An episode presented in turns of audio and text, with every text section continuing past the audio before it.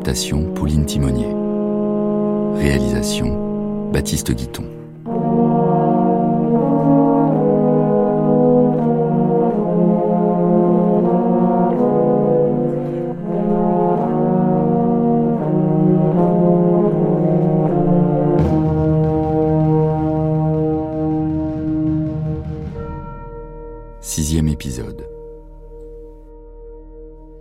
De la fosse du Voreux sont en grève depuis un mois. Les caisses de prévoyance sont vides et le refus de crédit de l'épicier Maigrat a achevé les espoirs. Devant la menace de la compagnie de rendre leur livret aux grévistes et d'embaucher des ouvriers belges, les travailleurs se retrouvent un soir en pleine forêt, autour d'Étienne, pour voter la poursuite de la grève et intensifier leur action en empêchant les camarades des autres sites de descendre dans les puits. Rendez-vous est donné pour le lendemain matin sur le site de Jean Bar, une fosse où travaillent Catherine et Chaval, qui vivent ensemble désormais.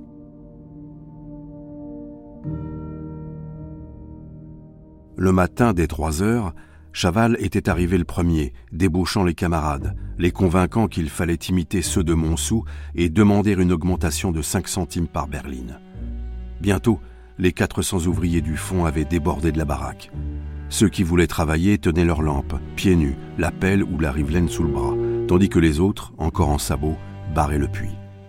Mais Chaval s'emporta quand il aperçut Catherine en culotte et en veste, la tête serrée dans le béguin bleu. Nom de Dieu, qu'est-ce que tu viens foutre ici? Elle bégaya qu'elle n'avait pas des rentes et qu'elle voulait travailler.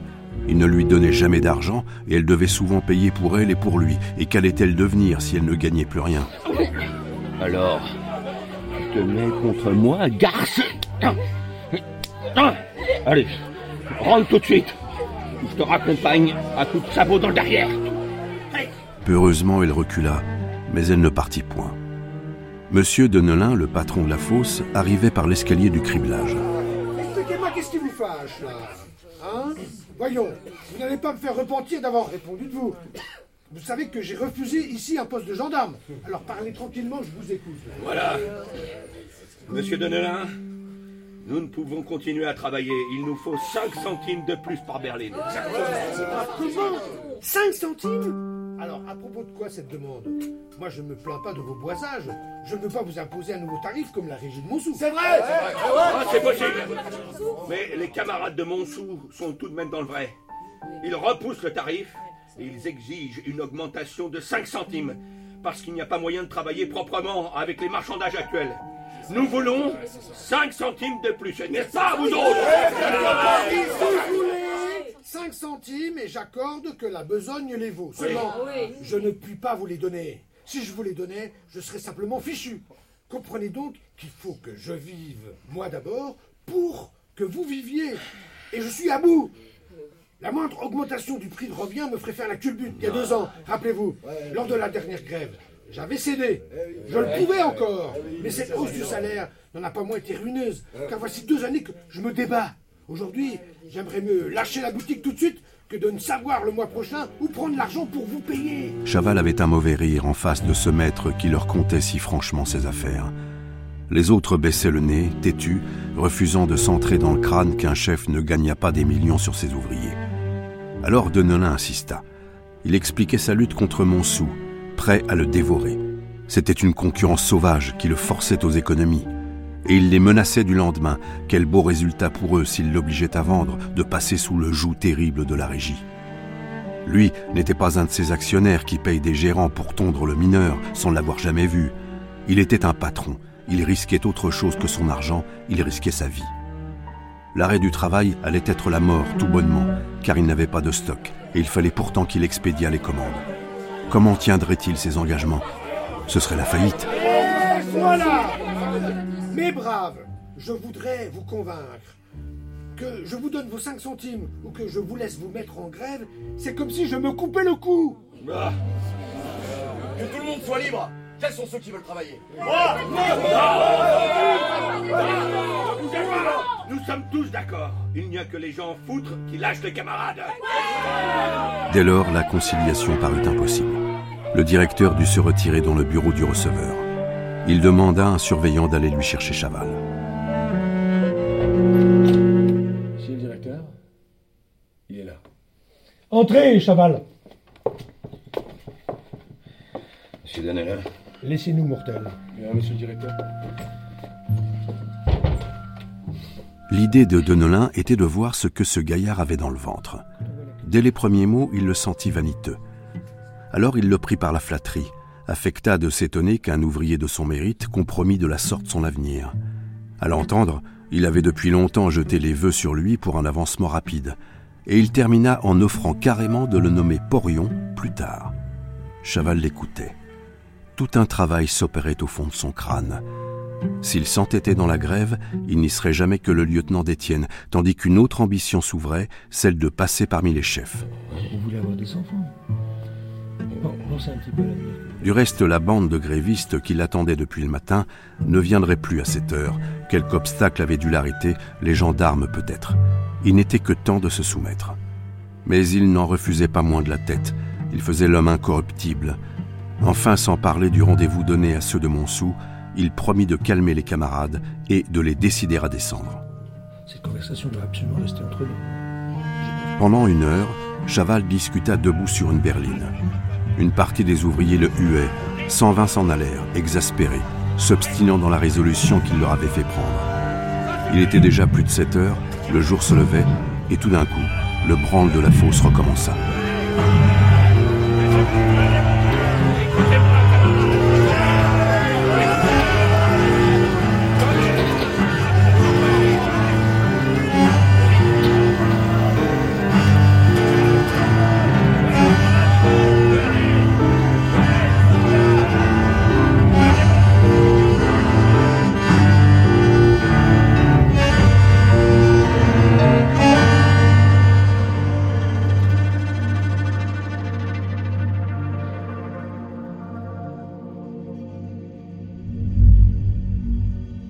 Dès le matin, avant le jour, un frémissement avait agité les corons, ce frémissement qui s'enflait à cette heure par les chemins, dans la campagne entière. Mais le départ convenu n'avait pu avoir lieu. Une nouvelle se répandait. Des dragons et des gendarmes battaient la plaine. On accusait Rasseneur d'avoir vendu les camarades en prévenant M. Hennebeau. Les mineurs serraient les poings, guettaient les soldats derrière leurs persiennes à la clarté pâle du petit jour. Vers sept heures et demie, comme le soleil se levait, un autre bruit circula. C'était une fausse alerte, une simple promenade militaire, ainsi que le général en ordonnait parfois depuis la grève sur le désir du préfet de l'île. Aussi, lorsque les dragons et les gendarmes reprirent tranquillement le chemin de Marchienne, après s'être contentés d'assourdir les corons du trot de leurs chevaux, les mineurs se moquèrent-ils de cet innocent de préfet, avec ses soldats qui tournaient les talons quand les choses allaient chauffer. Aucune fosse ne se trouvait gardée militairement, c'était l'imprévoyance fatale à l'heure du danger, la bêtise naturelle des catastrophes, tout ce qu'un gouvernement peut commettre de faute dès qu'il s'agit d'avoir l'intelligence des faits. Neuf heures sonnaient lorsque les charbonniers prirent enfin la route de Vandame pour se rendre au rendez-vous décidé la veille dans la forêt. Étienne arriva devant la fosse au moment où Levaque et une centaine d'autres pénétraient sur le carreau.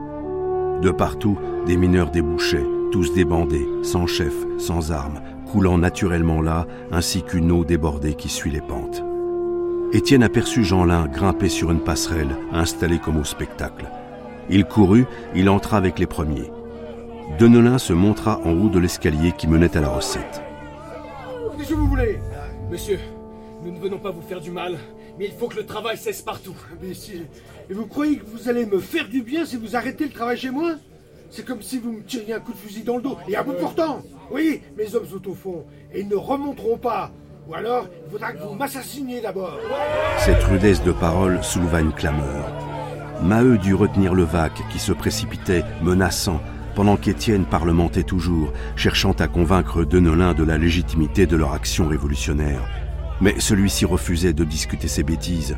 Il voulait être le maître chez lui. Son seul remords était de n'avoir pas là quatre gendarmes pour balayer cette canaille. C'est ma faute Je mérite ce qui m'arrive avec des gaillards de votre espèce. Il n'y a que la force. Je vous en prie, monsieur. Donnez l'ordre qu'on remonte vos ouvriers. Je ne réponds pas d'être maître de mes camarades. Vous pouvez éviter un malheur. Non, fichez-moi la paix. Est-ce que je vous connais d'abord? Vous n'êtes pas de mon exploitation. Vous n'avez rien à débattre avec moi.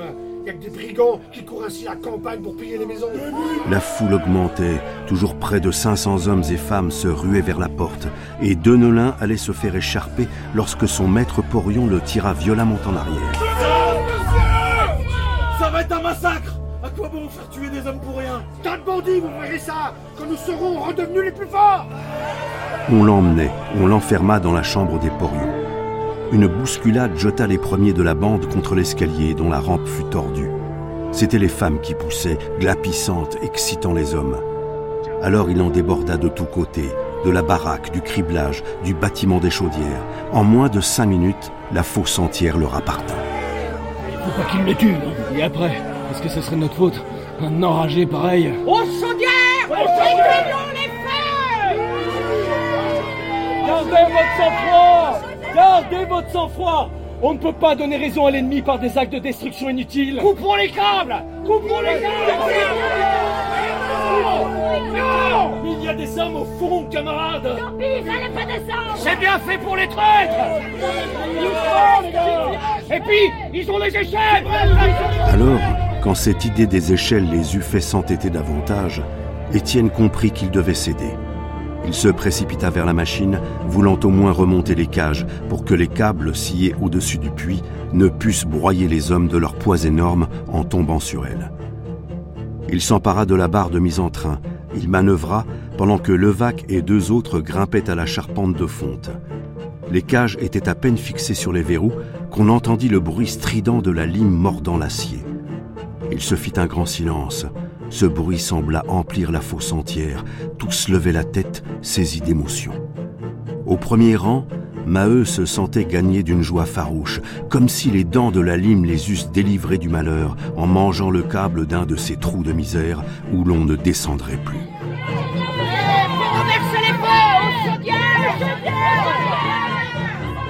La Maheude se hâta pour les empêcher de tout casser, de même que son homme avait voulu raisonner les camarades. Lorsqu'elle entra dans le bâtiment des chaudières, les femmes en chassaient déjà les deux chauffeurs, et la Levaque, armée d'une grande pelle, accroupie devant un des foyers, le vidait violemment, jetait le charbon incandescent sur le carreau de briques où il continuait à brûler avec une fumée noire. Il y avait dix foyers pour les cinq générateurs. Bientôt les femmes s'y acharnèrent. Les tas de houille montaient, la chaleur ardente gerçait le plafond de la vaste salle. Assez d'eau, la cambus flambe Tant mieux Ce sera de la besogne faite Attention Je l'ai éteint, moi Je lâche tout Jeanlin tourna les robinets de décharge pour lâcher la vapeur. Les jets partirent avec la violence de coups de feu. Les cinq chaudières se vidèrent d'un souffle de tempête. Tout avait disparu au milieu de la vapeur. Le charbon pâlissait, les femmes n'étaient plus que des ombres aux gestes cassés. Seul l'enfant apparaissait, monté sur la galerie, derrière les tourbillons de buée blanche, l'air ravi, la bouche fendue par la joie d'avoir déchaîné cet ouragan. Mais la colère de la foule ne tombait pas. Des hommes descendaient avec des marteaux, les femmes s'armaient de barres de fer, et l'on parlait de crever les générateurs, de briser les machines, de démolir la fosse. Étienne, prévenu, se hâta d'accourir avec Maheu. Il les conjura d'être calmes, maintenant que les câbles coupés, les feux éteints, les chaudières vidées rendaient le travail impossible. On ne l'écoutait toujours pas. On entendit alors des huées s'élever dehors, à une petite porte basse où débouchait le goyot des échelles. C'était la sortie des ouvriers du fond qui commençait. Les premiers, aveuglés par le grand jour, restaient là, à battre des paupières. Puis ils défilèrent, tâchant de gagner la route et de fuir.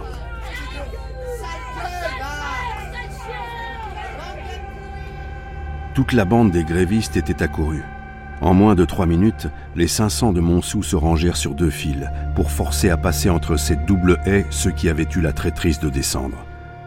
Et à chaque nouveau mineur apparaissant sur la porte du goyot, avec les vêtements en loques et la boue noire du travail, les huées redoublaient, des blagues féroces l'accueillaient. Une herscheuse qui déboula, énorme, la gorge dans le ventre et le ventre dans le derrière, souleva un rire furieux. On voulait toucher, les plaisanteries s'aggravaient, tournaient à la cruauté, des coups de poing allaient pleuvoir. pendant que le défilé des pauvres diables continuait, grelottant, silencieux sous les injures, heureux quand ils pouvaient enfin galoper hors de la fosse. Ah ça Combien sont-ils là-dedans? Chaval a donc menti dans la forêt Presque tout Jean est descendu. Oh nom de Dieu Chaval. C'est à ce rendez-vous que tu nous fais venir Hein, quoi? T'as juré avec nous hier et on te trouve au fond en compagnie des autres. C'est pour se foutre du monde. T'as voulu en être. T'en seras. Allons, on marche, bougre de mufle. En route. Aux autres Ah, mais voilà ma fille Salope, toi aussi Quand ta mère crève de faim, tu as trahi pour ton macro En route Aux autres fosses Et toi, cheval Sale cochon Tu viens avec nous Chaval eut à peine le temps de reprendre ses sabots à la baraque et de jeter son tricot de laine sur ses épaules glacées. Tous l'entraînaient, le forçaient à galoper au milieu d'eux. Éperdue, Catherine remettait également ses sabots, boutonnait à son cou sa vieille veste d'homme, et elle courut derrière son galant. Elle ne voulait pas le quitter car on allait le massacrer, bien sûr. Alors en deux minutes, Jean Bar se vida. Jeanlin, qui avait trouvé une corne d'appel, soufflait, poussait des sons rauques, comme s'il avait rassemblé des bœufs. Les femmes relevaient leurs jupes pour courir, tandis que Levaque, une hache à la main, la manœuvrait ainsi qu'une canne de tambour-major. D'autres camarades arrivaient toujours. On était près de mille, sans ordre, coulant de nouveau sur la route en un torrent débordé.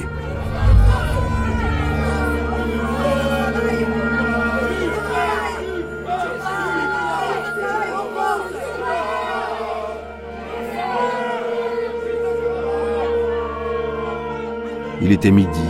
La fin des six semaines de grève s'éveillait dans les ventres vides, fouettés par cette course en plein champ. Les estomacs criaient et cette souffrance s'ajoutait à la rage contre les traîtres.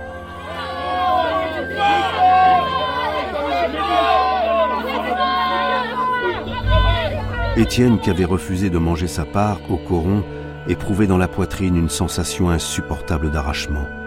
Il ne se plaignait pas, mais d'un geste machinal, il prenait sa gourde de temps à autre, il avalait une gorgée de genièvre, si frissonnant qu'il croyait avoir besoin de ça pour aller jusqu'au bout. Cependant, il gardait sa tête, il voulait encore éviter les dégâts inutiles. Comme on arrivait au chemin de Joiselle, un haveur de Vandame, qui s'était joint à la bande par vengeance contre son patron, jeta les camarades vers la droite. À Gaston-Marie, faut arrêter la pompe. Faut que les démolissent. Non, non À quoi bon détruire les galeries? C'est injuste de s'en prendre à une machine. À Gaston-Marie, à Gaston-Marie, à au fond À Moulou D'un geste, Étienne avait refoulé la bande sur le chemin de gauche. Un grand remous se produisit. Gaston-Marie, pour cette fois, était sauvé. Et les quatre kilomètres qui les séparaient de Mirou furent franchis en une demi-heure, presque au pas de course, à travers la plaine interminable. Ils arrivaient à la fosse lorsqu'ils virent un porion se planter sur une passerelle du criblage pour les recevoir. Tous connaissaient fort bien le père Candieu, le doyen des porions de Montsou, un vieux tout blanc de peau et de poils qui allait sur ses 70 ans, un vrai miracle de belle santé dans les mines. La bande s'arrêta. Ce n'était plus un patron, c'était un camarade, et un respect les retenait devant ce vieil ouvrier. Est-ce que vous venez fiche par ici, tas de galvaudeux? Il y a des hommes au fond. Fais-les sortir. Il y a des hommes.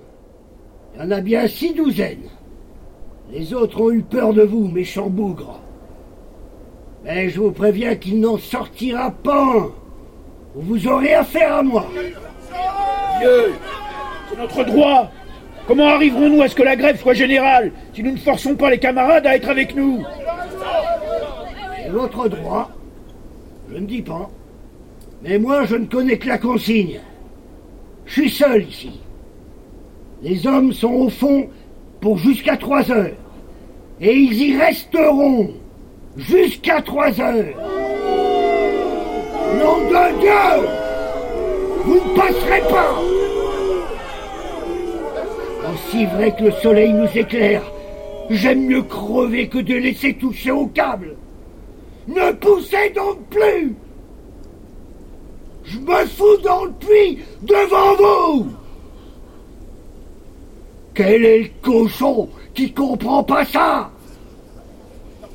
Moi, je ne suis qu'un ouvrier comme vous autres.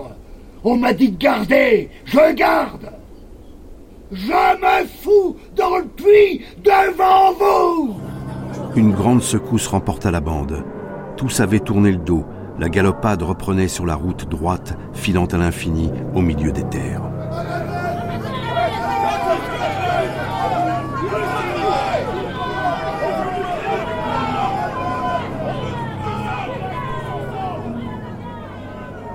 On passa coup sur coup près des maisons basses de deux corons, et de chacun, des familles sortirent, galopant, se joignant à la queue des camarades.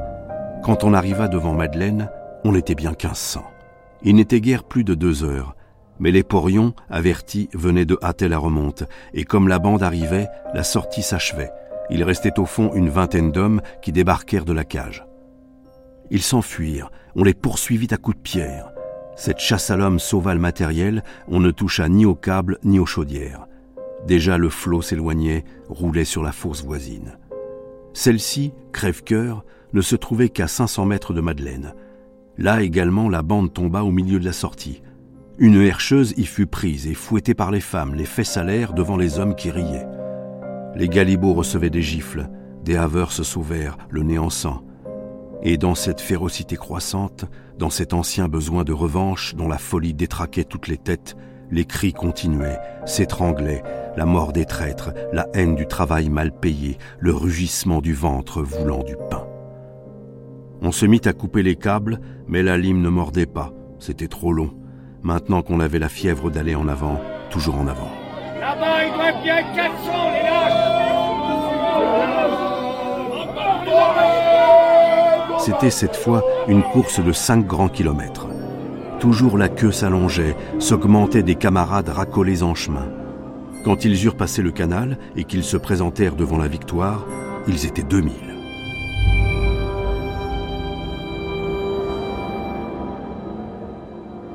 Trois heures avaient sonné, plus un homme ne restait au fond. Leur déception s'exhala en menaces vaines. Et dans leur rage de n'avoir pas une face de traître à gifler, ils s'attaquèrent aux choses. Levaque, à violents coups de hache, eut l'idée d'arracher les rails d'un bout à l'autre du carreau. Bientôt la bande entière se mit à cette besogne. Maheu fit sauter les coussinets de fonte, armés de sa barre de fer dont il se servait comme d'un levier. Pendant ce temps, les femmes envahissaient la lampisterie, où les bâtons à la volée couvrirent le sol d'un carnage de lampes. La Maheude, hors d'elle, tapait aussi fort que la Levaque.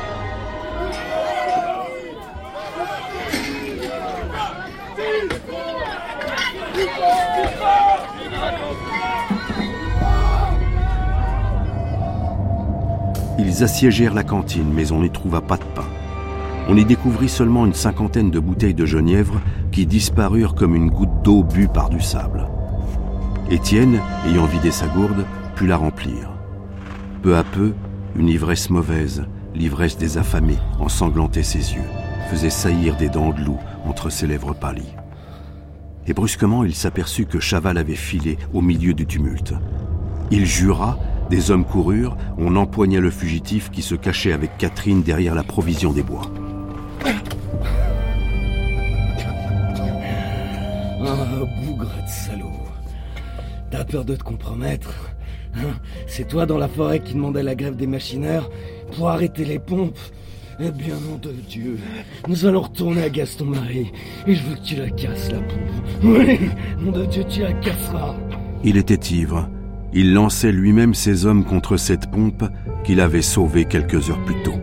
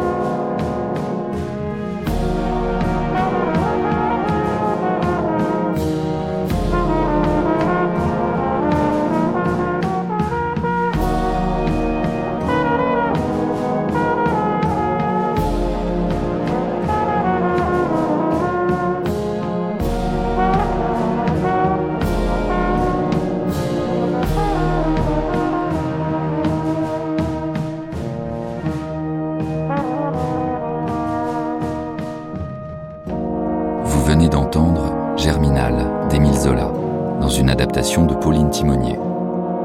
Une réalisation radiophonique de Baptiste Guiton. Sixième épisode. Avec Mohamed Rouabi, Émeric Le Vincent Garanger, Emeline Bayard, Myrtille Bordier, Quentin Bayot, Christophe Bro, Johanna Nizar, Jules Ritmanik, Jean-Pierre Becker, Renato Di Folco et Sophie Dole. Musique originale, Sébastien Quincé. Bruitage, Bertrand Amiel. Conseillère littéraire, Emmanuel Chevrière. Prise de son, montage et mixage, Manu Couturier, Valentin Azanzielinski. Assistante à la réalisation, Claire Chéneau. Retrouvez l'intégralité du générique sur franceculture.fr.